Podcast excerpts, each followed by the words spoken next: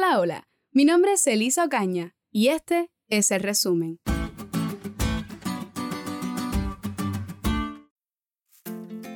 No existe tema más precioso, digno e importante que el de Cristo Jesús crucificado y resucitado. El plan de salvación se puso en marcha desde antes de la creación del mundo, y la muerte de Jesús, el Cordero de Dios, era primordial para ese plan, para restablecer el puente que une el hombre a Dios, el cual había sido destruido por el pecado de Adán y Eva. La muerte de Cristo en la cruz del Calvario es nuestra única esperanza en este mundo y será nuestro tema en el mundo venidero. Si comprendiéramos el valor del plan de nuestra redención, hablaríamos más acerca de él. Sería nuestro tema y nuestra meditación diariamente.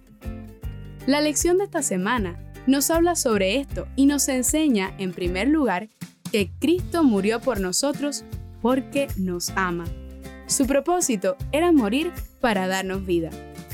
¿Cómo podemos explicar que el Hijo de Dios, el Rey del universo, lleno de poder y de gloria, se humillara hasta lo sumo, se hiciera hombre y padeciera en este mundo, ofreciéndose a sí mismo en una cruz para salvarnos a ti y a mí? Qué misterio el de la redención. Qué amor de Dios hacia un mundo que no lo amaba. ¿Quién puede comprender la profundidad de ese amor que excede todo conocimiento?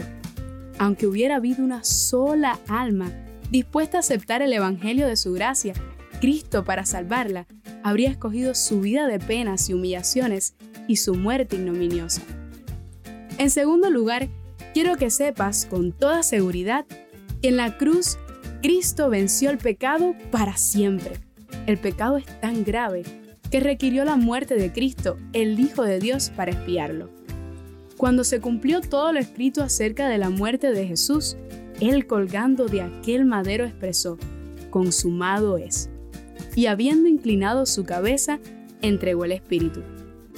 Al expresar consumado es, Cristo dio a entender no solo que su agonía había llegado a su fin, sino que había ganado el gran conflicto histórico cósmico contra Satanás y sus fuerzas del mal. ¡Qué gran contraste! En la absoluta humillación del Hijo de Dios, Él había ganado.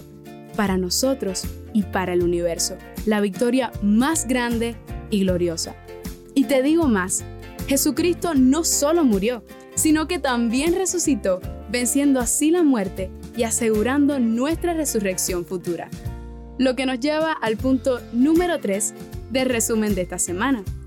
Por su muerte, Cristo aseguró la vida eterna a todos los que crean en Él.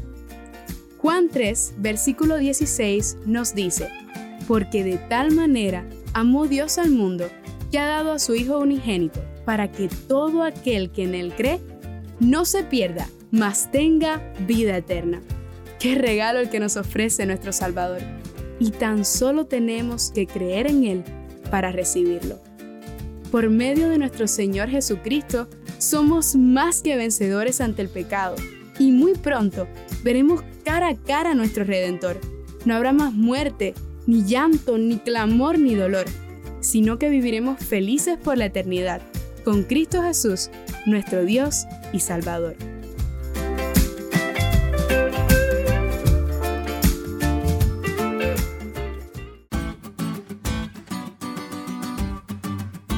¿Te diste cuenta de lo cool que estuvo la lección? No olvides de estudiarla y compartir este podcast con todos tus amigos. Es todo por hoy, pero mañana tendremos otra oportunidad de estudiar juntos.